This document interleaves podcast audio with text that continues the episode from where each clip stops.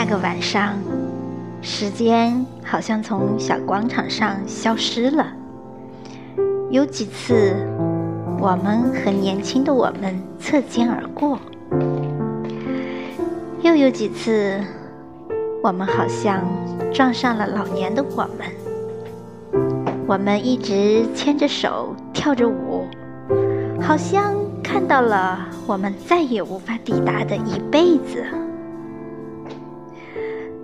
到死亡降临，我才发现，那些原本我觉得矫情琐碎的表达，那些消磨在生活里的、已经不可捉摸的深情，都一下子变得无比的深情和可爱。